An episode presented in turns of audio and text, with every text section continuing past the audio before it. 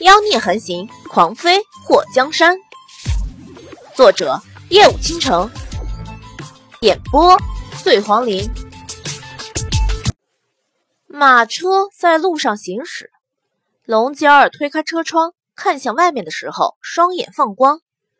水儿，外面好热闹，我们下去逛逛好吗？可以，不过要先告诉前面那两位一声。祸水推开他这侧的车窗，对外面的骑马跟随的侍卫说了几句。侍卫快马加鞭追上前面的马车。很快，那侍卫回来告诉祸水，纪王和龙鳞国来的龙公子在一品轩等他们，让他们注意安全。娇儿，我们下车。祸水让车夫把马车停在路边，带着龙娇儿下了马车。两个人都戴上了面纱。龙娇儿觉得大齐国的女人挺有意思的。水儿，为什么出门在外，女人还要蒙着脸？祸水特别奇怪。难道你们龙鳞国的女人不用？当然不用，又不是没脸见人。龙娇儿挽住祸水的手臂，完全没有公主的架子。听了龙娇儿的话，祸水觉得龙鳞国的风气比大齐国好。至少，对女人的约束不像大齐国这样大。你想去逛什么地方？我想买一把剑，这里有卖的吗？龙娇儿脸上带着期盼。剑啊，兵器店就有，我带你去。祸水拉住龙娇儿，直奔京都城第一兵器店。龙娇儿双眼眨动着，真有卖剑的？当然。难道你以为我骗你啊？祸水不理解他为什么这么惊讶。太好了，龙哥哥果然没有骗我。祸水用充满疑问的眼神看他。你怎么这么兴奋？我们龙鳞国没有卖兵器的呀。私自卖兵器被逮住是要杀头的。龙娇儿跟着祸水走进兵器店后，眼中放光。祸水看到龙娇儿瞧见什么都觉得稀罕的模样，嘴角动了一下。掌柜，外面摆着的这些就算了，我们不差钱儿，只差一把独一无二的宝剑。你把你们店里珍藏的宝剑拿出来，只要我们看上眼，多少钱无所谓。祸水觉得自己说出这话的时候，土豪气直冲云霄，爽啊！这兵器店的掌柜双眼特别毒，只要一个照面就瞧出祸水和龙娇儿身份不俗。看他们衣着打扮，还有气度。娇儿，你看这个怎么样？祸水看到掌柜从里面拿出一把剑鞘雪白、剑柄上刻着精致雪花花纹的宝剑，听到祸水喊他。龙娇儿把视线从周围那琳琅满目的兵器上挪了回来。当他看到那把纯白色剑柄剑鞘的宝剑时，眼睛都舍不得眨动了。好漂亮，真精致，我喜欢。龙娇儿伸手摸了一下那剑身，感觉凉丝丝的。两位小姐真是好眼光，这叫雪花剑，剑身和剑鞘。都是用雪山中埋藏了千年的玄铁所铸，是我们大齐国的第一铸剑师用了整整三年的时间才打造而成。雪花剑，龙娇儿对着那宝剑爱不释手。水儿，我好喜欢。祸水看向兵器店掌柜，多钱卖？掌柜眼睛一亮。这是我们兵器店的镇店之宝，一千两黄金。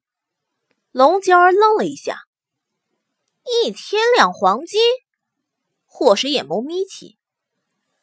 虽说我们不差钱，不过掌柜你不要太黑好吗？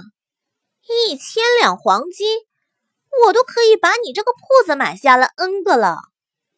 掌柜略有尴尬，故意抱起放剑的盒子。两位不买就算了。龙娇儿还没稀罕够，就看到掌柜要把那宝剑抱走，立刻就急了。刚想大喊“我买我买”，就被霍水一把拉住。霍水嘴角勾起：“掌柜的，谁说我们不买？